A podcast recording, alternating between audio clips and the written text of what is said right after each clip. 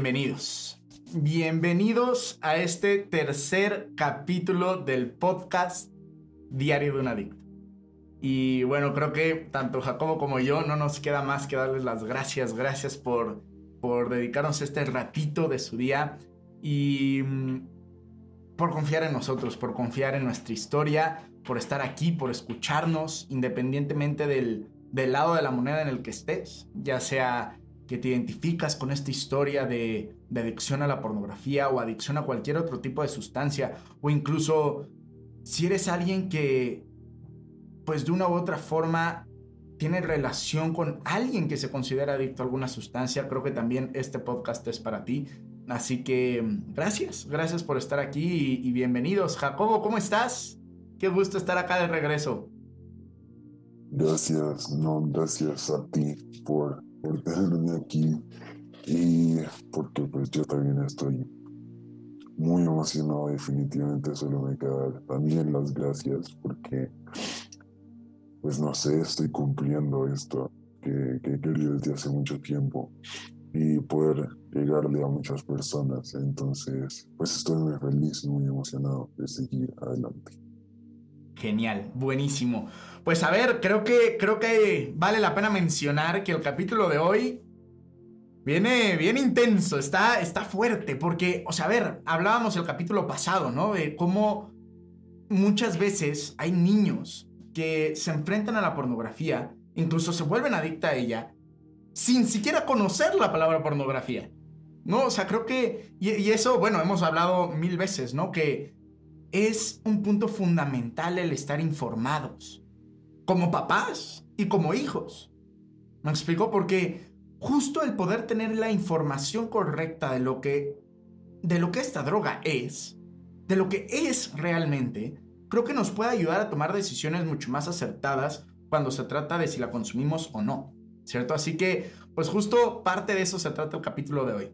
Vamos a definir con todo detalle lo que es la pornografía, no solamente a cara de un diccionario, sino desde la cara de un adicto. También vamos a hablar de cómo la pornografía daña a las personas que la consumen, a las personas que rodean a las personas que la consumen y a las personas incluso que están del otro lado de la pantalla involucradas en esta industria, ¿no? Así que, pues bueno, sin más, vamos al grano. ¿Qué te parece si empezamos definiendo qué es la pornografía a cara de un diccionario? O sea, a ver, estrictamente hablando, ¿Qué, es, ¿Qué sería la pornografía? Pues literalmente, según un diccionario dice, la pornografía es todo tipo de material, escrito, dibujo, fotografía o video, que contenga prácticas sexuales o eróticas con el fin de que el receptor sienta deseos de practicarlas y alcance de una forma u otro placer.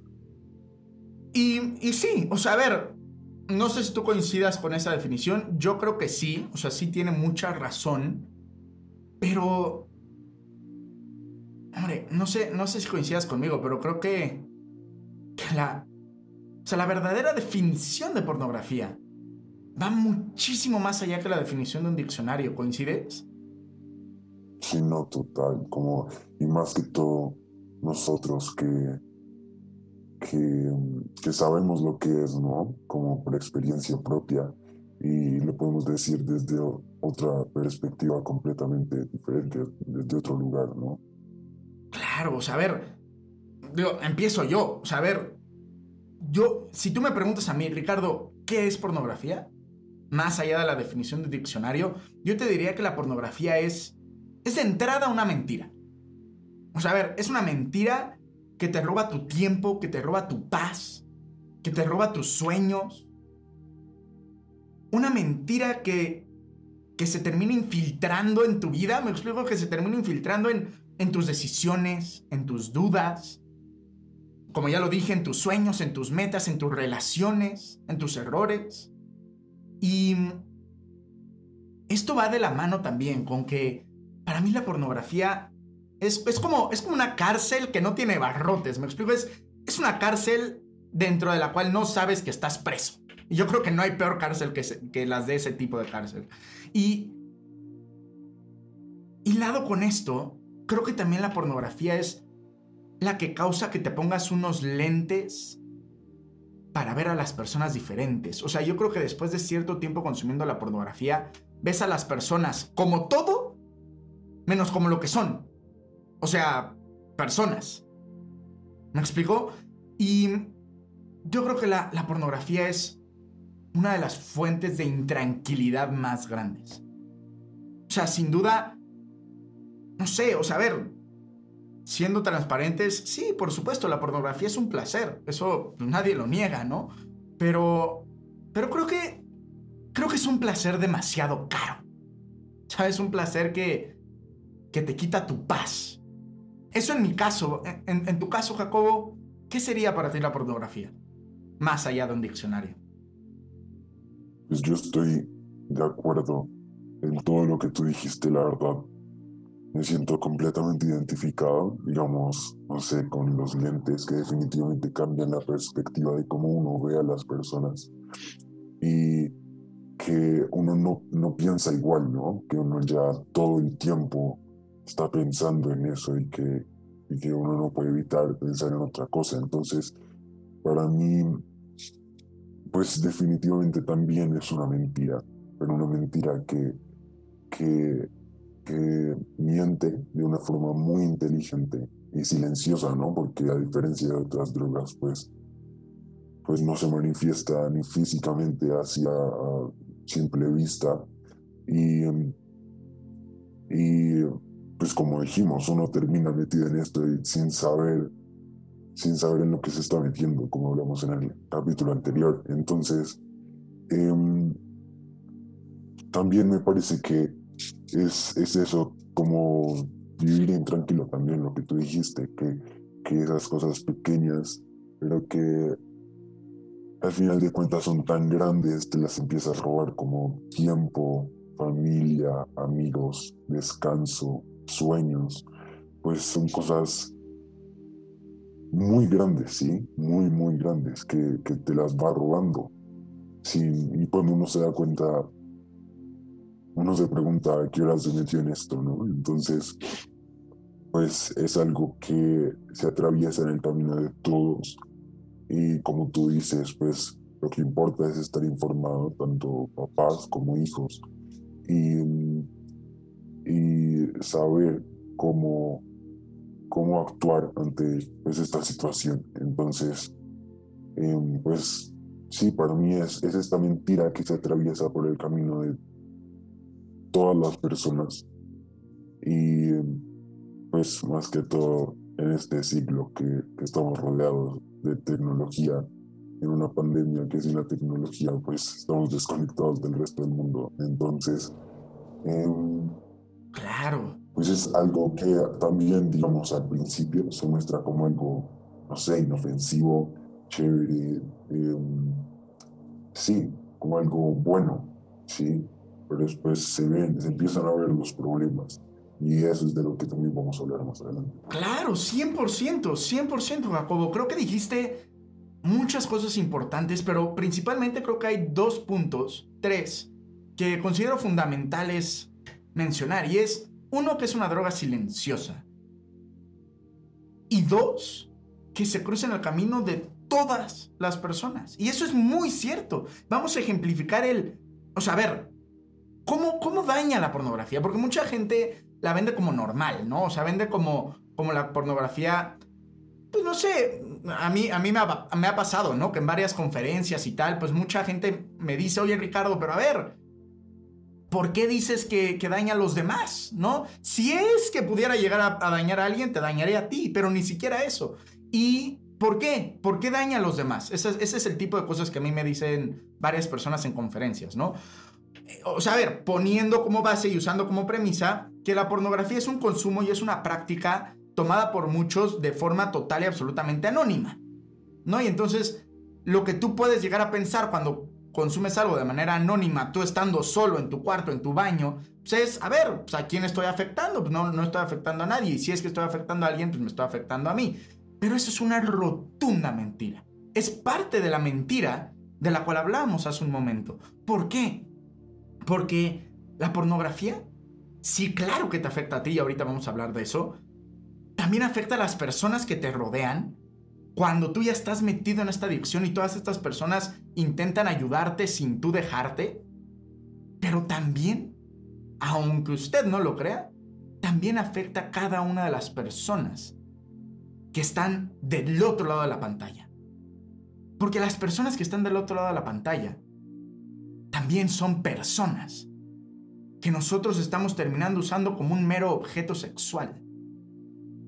Pero esa persona que tú estás viendo sigue siendo hija de alguien, es hermana de alguien, es mejor amiga de alguien. Y ahorita vamos a hablar de eso, pero muchas veces aquí mucha gente dirá, "No, pero es que es que son actores, son actrices." Ok, chance algunos videos son actrices, chance algunos videos son actores. Pero muchísimas veces ese no es el escenario. Y hay millones de personas todos los días forzadas a estar en videos de pornografía sin su consentimiento. No sé si tengas algún ejemplo de esto, Jacobo. Sí, digamos, em, en nueve países, 49% de las mujeres explotadas sexualmente en prostitución dijeron que han sido obligadas a hacer pornografía. Hombre, o sea, eso es, o sea, es que eso, eso, o sea, que alguien me diga por el amor de Dios que eso es normal. Hombre, y ojalá, ojalá de verdad Jacobo ahí terminara todo. Pero la realidad es que no. A ver, en diciembre, creo que fue por ahí del 20 de diciembre del año pasado, de 2020, un columnista de The New York Times publicó un artículo que se llamaba The Children of Pornhub. En este artículo, este columnista publicó y reveló cómo esta plataforma de pornografía tenía en su plataforma millones de videos denunció cómo esta plataforma tenía millones de videos con abusos sexuales reales. ¿Y qué mejor muestra de esto? ¿Qué mejor muestra de esto que una niña que fue secuestrada en Estados Unidos, en Florida, si no me equivoco, que ya habían dado por perdida, o sea, ya habían dado por muerta. Y tiempo después, descubrieron que la niña seguía viva después de haberla descubierto en 58 videos de esta plataforma. Y a raíz de eso es que localizaron a la niña. Pornhub, después de esta denuncia de The New York Times, después de que Visa y Mastercard tomaran la decisión de no aceptar cobros de esta plataforma hasta que la plataforma no quitara de su página de internet todos los videos de los cuales no estuvieran seguros que fueran actores. ¿Cuánto porcentaje crees que quitaron de su plataforma? 80% de los videos. 80% de los videos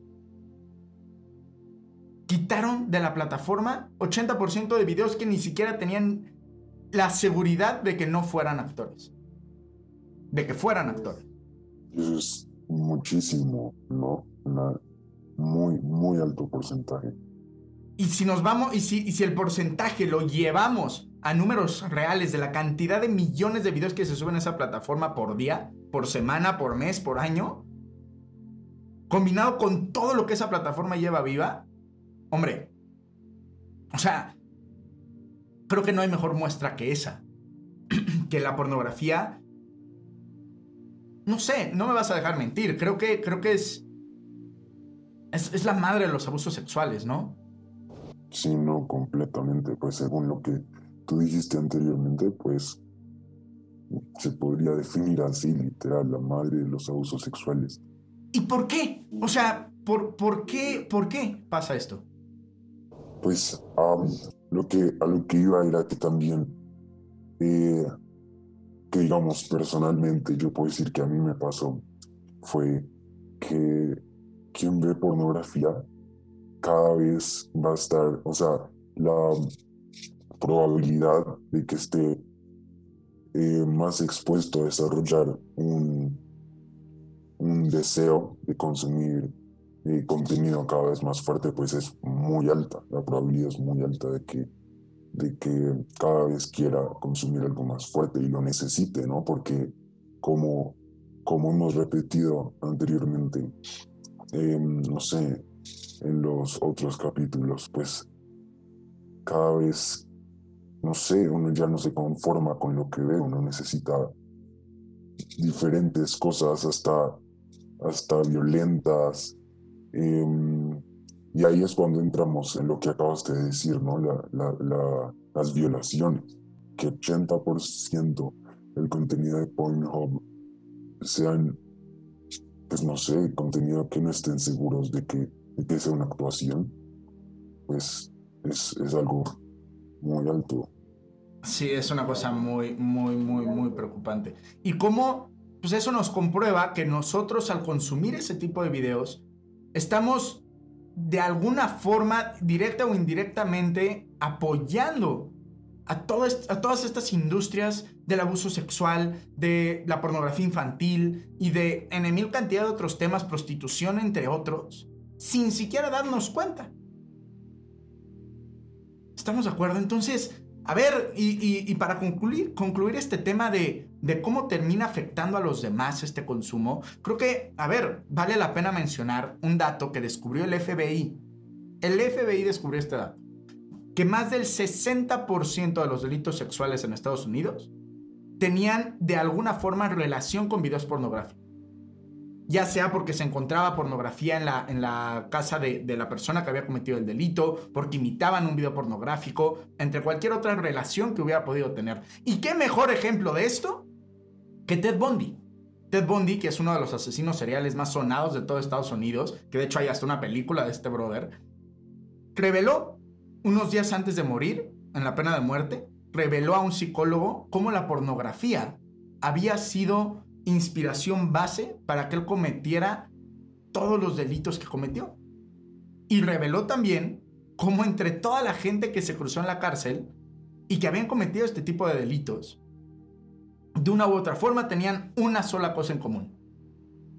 Y era su adicción a la pornografía. Sí, como eh, una influencia, ¿no? Como que eso les influencia a cometer eso. Claro. Y, a ver, hay otro estudio que menciona cómo cuando una persona contrata un servicio de prostitución, en la mayoría de las veces esta persona le enseña a la que dé el servicio un video específico para que lo imite. O sea, a ver, creo que no hay mejores ejemplos que estos para, para demostrar cómo el consumo de pornografía sí termina afectando directa o indirectamente a las personas que ni siquiera conoces, pero que están del otro lado de la pantalla y que están involucradas en esa industria. Sin mencionar también a todas estas actrices que sí, en su momento fueron actrices, pero años después al darse cuenta de lo que esta industria representaba, por ejemplo Mia Khalifa, queriendo bajar toda la cantidad de videos que había publicado en internet, ya no podía porque todas estas plataformas, porque esta industria no se los permitía. Entonces, incluso si fuesen actrices, lo que platicábamos hace un momento, no dejan de ser hijas de alguien, no dejan de ser esposas de alguien, no dejan de ser mejores amigas de alguien. Y millones de personas al día usándolas como meros objetos. Pero bueno, así es como en parte ejemplificamos cómo esto puede llegar a dañar a otras personas. Pero hablemos, hablemos realidades. Jacobo, ¿cómo es que esto puede llegar a afectarte a ti, afectarme a mí, afectar a estas personas que, al, que día a día consumen pornografía? O sea, a ver, ¿cómo la pornografía, yo platicaba, ¿no? Cuando dije mi definición, que se infiltra en tu vida, que se infiltra en tu día a día. ¿Cómo es que sucede esto? O sea, ¿cómo la pornografía daña a alguien que la consume? Pues así como ya pues tú mismo dijiste, ¿no? Afecta a la persona que está del otro lado de la pantalla, también afecta completamente, pues, a la persona que lo consume, ¿no? Y son daños tanto físicos como emocionales y mentales. Entonces, pues, como ya dijimos, esto es algo que se infiltra en el camino de todo el mundo y es algo que no se puede evitar. Y, y en el día a día, así no lo, así no lo creamos. Entonces, eh, pues las personas que están enganchados al, al porno tienen, eh, sufren un alto, muy alto nivel de desconcentración y ahí yo me siento completamente identificado. Yo también, muy cañón. Todo, exacto, en la pandemia, digamos, no sé, estando porque todo es por el computador, pues uno en la casa se desconcentra más fácil. Claro. Más que todo teniendo todo a la mano, estando en tu casa y con todas las comodidades, ¿no? Sí, sin duda, sin duda. O sea, y a mí, a mí, a mí también, de cañón, cañón, cañón, cañón, cañón, me identifico con eso. O sea, como muchas veces, esto que mencionas, ¿no? Estás trabajando, estás estudiando, estás haciendo una tarea, estás estudiando para un examen. Es más, muchas veces ni siquiera tienes que estar en tu casa con una computadora, ¿no? Estás en una reunión con unos amigos y de repente tu cerebro, se va a todo este tipo de fantasías. ¿Por qué? Porque, pues a ver, digo, no es ningún secreto para la gente que consume este tipo de, de contenido. Es una realidad que después de cierto tiempo consumiendo este contenido, llega un punto en donde tu cerebro como que como que se truquea para que todo lo que ves, todo lo que sientes, todo lo que escuchas, todo lo que hueles, como que lo, como que lo conectas con tus fantasías sexuales o con el contenido que ves en internet. ¿Por qué? Porque, a ver, esto bien lo decías tú hace un momento. La pornografía es una mentira que llega a la gente de forma muy inteligente. Y es muy cierto. Cada video que, que desarrolla esta industria son videos perfectamente bien analizados, perfectamente bien pensados, planeados, grabados y desarrollados para que las personas que lo consumen lo conecten con su día a día. Y eso, por supuesto, pues no causa otra cosa más que una desconcentración absoluta en muchísimas de tus actividades sociales, profesionales, escolares, personales. Incluso, esto es importantísimo mencionarlo, Jacobo, incluso en tu vida sexual. Y de esto vamos a hablar también en, en un momento. Pero bueno, creo que a ambos nos, nos ha pasado este tema de la desconcentración, de cómo la pornografía se infiltraba en nuestros pensamientos y por consecuencia en nuestro día a día, ¿cierto? Pero creo que, mira, me encantaría decir que, que ahí acaba todo, ¿no? Que ahí, que nada más te afecta porque te desconcentra. Y no. No, no, no, no, no, no. Va mucho más allá que eso. Les voy a poner un ejemplo para la gente que nos está viendo en, YouTube o en cualquier plataforma audiovisual donde, donde hay video, les vamos a poner aquí en pantalla tres cerebros. Uno normal, un cerebro intoxicado con heroína y otro cerebro intoxicado con pornografía. Ustedes díganme cuál es la diferencia entre el de pornografía y el de heroína. Para la gente que nos está escuchando, les puedo decir con toda claridad y seguridad que la diferencia es ninguna. Ninguna. ¿Por qué? Porque la pornografía causa daños directamente a la mente también. La pornografía desata en el cerebro reacciones similares a las que causan las drogas. Y es esa la razón de lo que decía Jacobo hace un momento. Que la pornografía, en la pornografía cada vez necesitas más. ¿cierto? Una imagen que dura medio segundo, después de 10 minutos se puede quedar pegada en tu cerebro por meses, por semanas, por años si es repetitivo. Entonces, por supuesto que la pornografía también causa daños a la mente. Y a ver, no sé si nos quieras platicar, Jacobo, algunos daños físicos que están relacionados con la pornografía. O sea, cómo te daña a tu cuerpo, algo que, que, pueda, que pueda ser palpable. Pues como ya dije, también hay, hay, hay daños físicos, así pues no lo queramos creer. Y pues como ya dijimos, ¿no? Como ya dije, un cerebro intoxicado con la pornografía no se excita con el desnudo, sino con la innovación. Porque, pues como ya, ya dijo Rick, pues nunca es suficiente, ¿no? Y y pues no, no sé, ya una persona no, no se excita con, con las imágenes pornográficas. Claro, 100%. 100%. Y eso comúnmente también es conocido como disfunción eréctil. A ver, voy a poner un ejemplo muy claro. En la década de los 40, y aquí tenemos algunos datos, menos del 1% de los hombres menores a 30 años eh, experimentaban disfunción eréctil. Esto aumentó al 7% en la década de los 90. Y hoy en día, varios estudios muestran que el 30% de los hombres jóvenes experimentan disfunción eréctil. Esto incrementa un 60% más de probabilidades si el consumo de pornografía llega a adicción.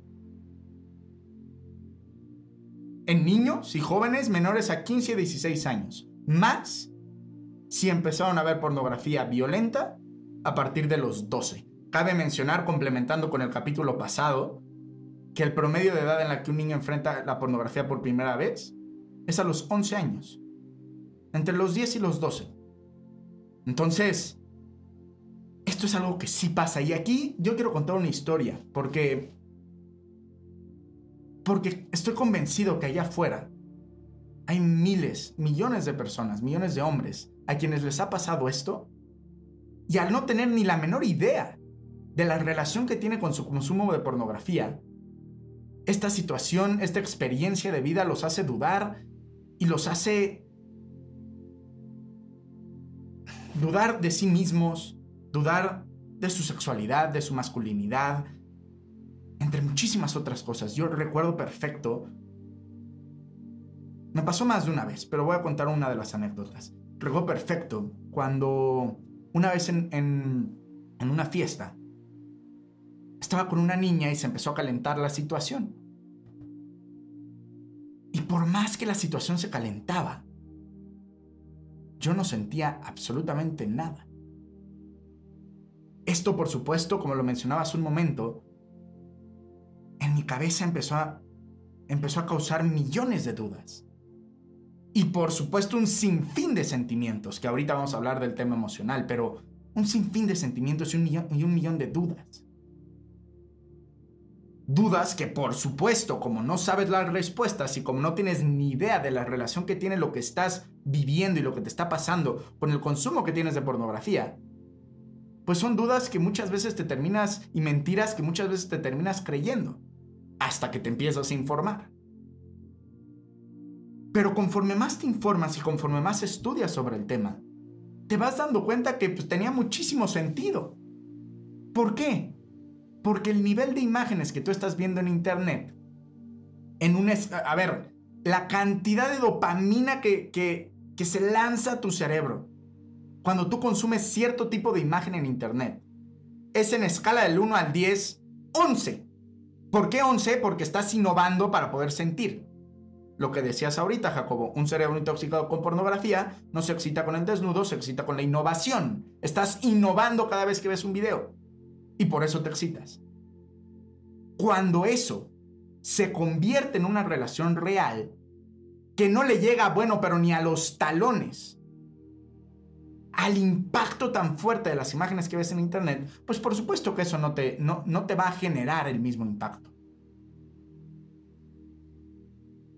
¿Cierto? Y es también la razón por la que muchísimos hombres que consumen pornografía, mencionando y reiterando lo que ya decíamos en capítulos anteriores, que este no es un problema de solo hombres, pero bueno, es, o sea, mencionando eso y, y dejándolo muy claro, pondré el ejemplo de hombres. Es también la razón por la que un alto porcentaje de los hombres que consumen pornografía diariamente y que se consideran adictos a la misma, mencionan que consiguen más placer en Internet que con una pareja real.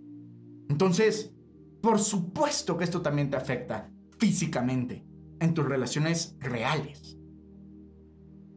Pero como decíamos hace un momento, ojalá esto acabara aquí. Porque no acaba aquí.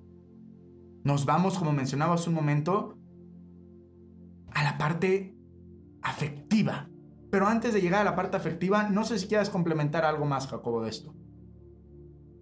No, pues, o sea, me parece un porcentaje muy alto también de lo que hablábamos, ¿no? Que cada vez se ve reflejado en personas más jóvenes y cada vez se ve más, pues sí, como decíamos en el, en el anterior capítulo, la edad promedio en la que eh, las personas se, se, enfrentan a la pornografía son los 11 años, ¿no? Y, y ver niños literal de mi edad 15, 16 años que tienen disfunción eréctil, pues me parece un problema muy grave, muy terrible.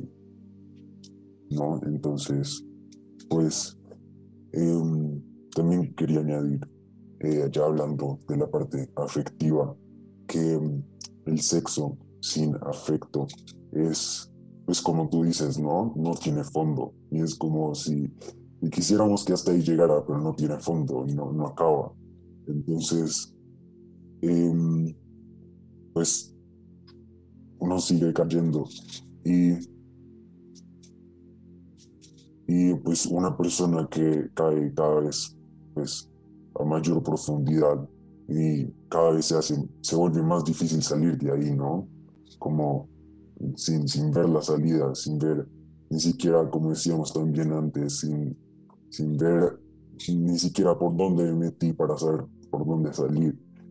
Y también, eh, entre más una persona fantasea sexualmente, eh, en, pues, en la cabeza menos interés va a sentir en la realidad, que era lo que acababas de decir, ¿no? Claro, sin duda, sin duda, coincido 100, 100, 100, 100, 100, 100%. Y esto, como mencionabas hace un momento, tiene muchísima relación con la parte afectiva. ¿Por qué? Porque una relación real está basada en el afecto y no solo en el placer. Que una cosa no está peleada con la otra.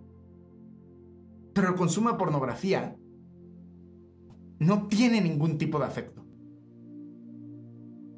Y eso es lo que por consecuencia ocasiona todo lo que estamos platicando. Y por supuesto que el hecho de no tener ningún tipo de afecto te lleva a un sinfín de daños emocionales. Lo que hablábamos hace un momento, un sinfín de dudas. Todos estos sentimientos de, de vergüenza, de culpa, de frustración, todas estas autopromesas que te haces de ya no más, ya no más, ya no más, ya no más, y una y otra y otra y otra vez vuelves a caer y vuelves a caer y vuelves a caer y vuelves a caer.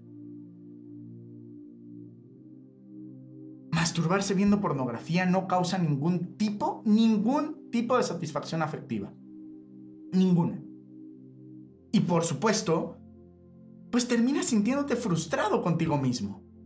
Esa es la realidad. Esto, no, no sé si a ti alguna vez te pasó esto. O sea, este, esta, estas autopromesas, ¿no? Que te, que te haces y, y, y, otra vez y otra vez y otra vez. O estos sentimientos que te generan cada vez que rompes tu propia promesa, ¿no? Sí, no, completamente me siento identificado. Y creo que a muchos, muchos se están sintiendo identificados en este momento porque, porque decimos ya, esta es, esta es, de esta vamos a salir, esto es la última vez y pues así no es, ¿no? Hasta que uno, como tú dices, se frustra y lo peor que puede pasar es cuando uno se rinde. Claro, y te rindes porque, pues porque te lo has prometido tantas veces y tantas veces te quedaste mal a ti mismo, que llega un punto donde dices, brother, pues de aquí no va a salir nunca. Pero eso es, una vez más, parte de la mentira que es la pornografía. ¿Cierto? O sea, las personas que, consumen pornografía están condicionando su sexualidad para operar sin afecto. Pero en realidad la verdadera sexualidad es todo lo contrario.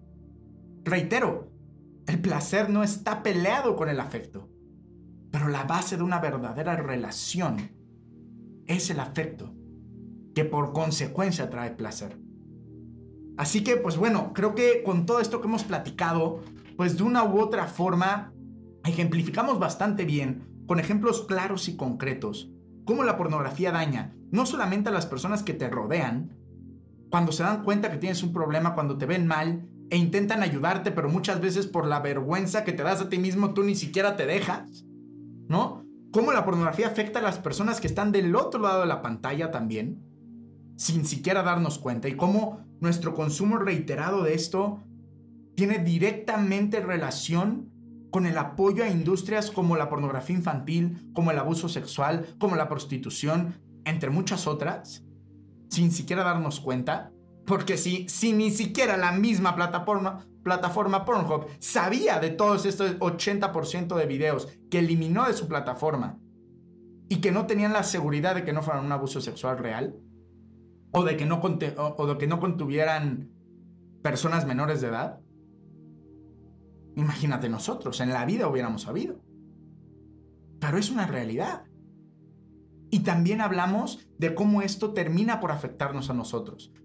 No sé si quieras concluir platicando y, como concluyendo y reiterando, recapitulando un poquito de cómo la pornografía nos daña. Pues definitivamente yo también quiero volver a repetir algo que también me quedó muy marcado y es otra vez el 80% del contenido de esa plataforma lo debieron quitar porque me parece impresionante, ¿no? Que, más, más de la mitad del contenido fuera pues algo que, que no están seguros, ¿no? Me parece algo muy, muy delicado, muy grave y pues no sé, algo muy importante para, para repetir. 100%, 100%. Y bueno, y para concluir también mencionar el cómo, pues bueno, también platicamos, ¿no? Cómo la pornografía no solo afecta a los demás, sino también te afectas tú.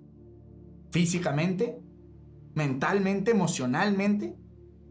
Cómo esta o sea, este consumo se infiltra en tu vida. Y quiero cerrar con algo importante. Hoy, después de este capítulo, creo que se define muy bien qué es la pornografía y cómo daña. Y quiero decir algo muy claro si tú te identificaste con esto, si tú te identificas con este consumo, no te rindas, brother. Como decimos en la introducción de, de este podcast, nosotros dos ya estuvimos ahí. Ya sabemos lo que se siente caerse y con mucho esfuerzo volverse a levantar. Pero te invitamos realmente a ser, a ser este incansable que se atreva a enfrentarse a sí mismo, que se, atreva, que se atreva a ir por este intimidante camino del autoconocimiento, pero, pero que use ese dolor para, para seguir creciendo, porque enfrentarse duele. Esa es la realidad. Pero es un dolor necesario que nos impulsa a salir adelante. Así que, brother, no te rindas. No estás solo todo esto que te acabamos de platicar es para que estés informado de los daños que esta droga puede causar y que esta droga causa.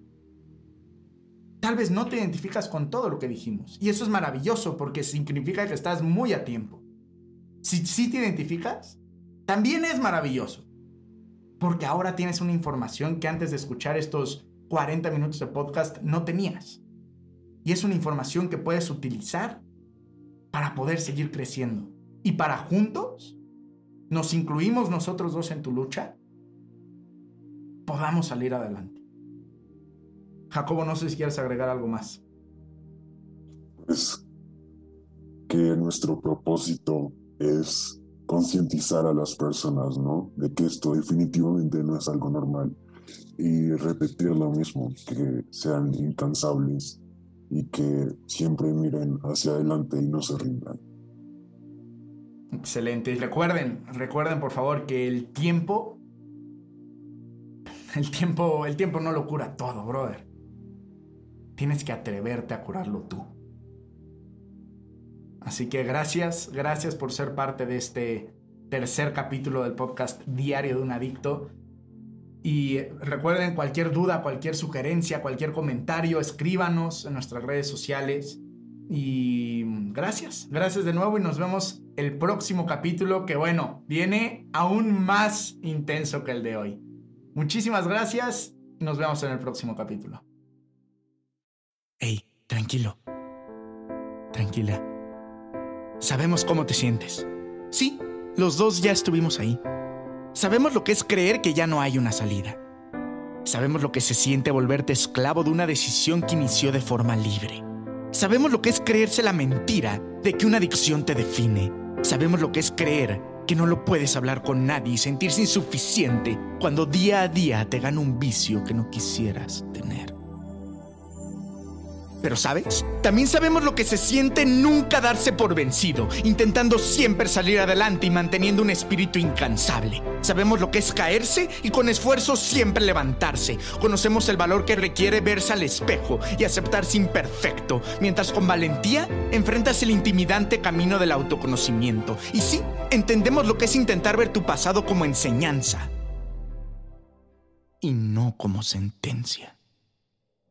Queremos invitarte a ser incansable, aquel que tiene la humildad para aceptar o pedir una verdadera disculpa, aquel que sea responsable de hacer algo bueno con lo que alguna vez le hicieron o con lo que él le hizo a alguien más, aquel que hace que su sufrimiento o el que ha causado en otros trascienda de forma positiva, aquel que acepta y enfrenta un problema, aquel que se atreve a pedir ayuda, aquel que sabe que detrás de cada error existe una herida no sanada, pero que entiende que estar roto no te da derecho a romper.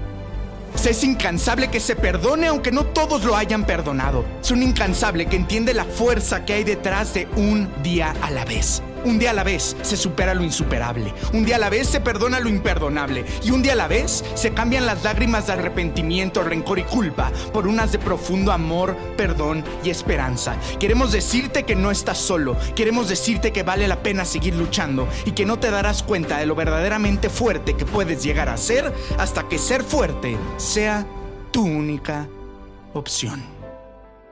Queremos decirte que sí se puede. Pero el tiempo el tiempo no lo cura todo. Tienes que atreverte. Tienes que atreverte a curarlo tú.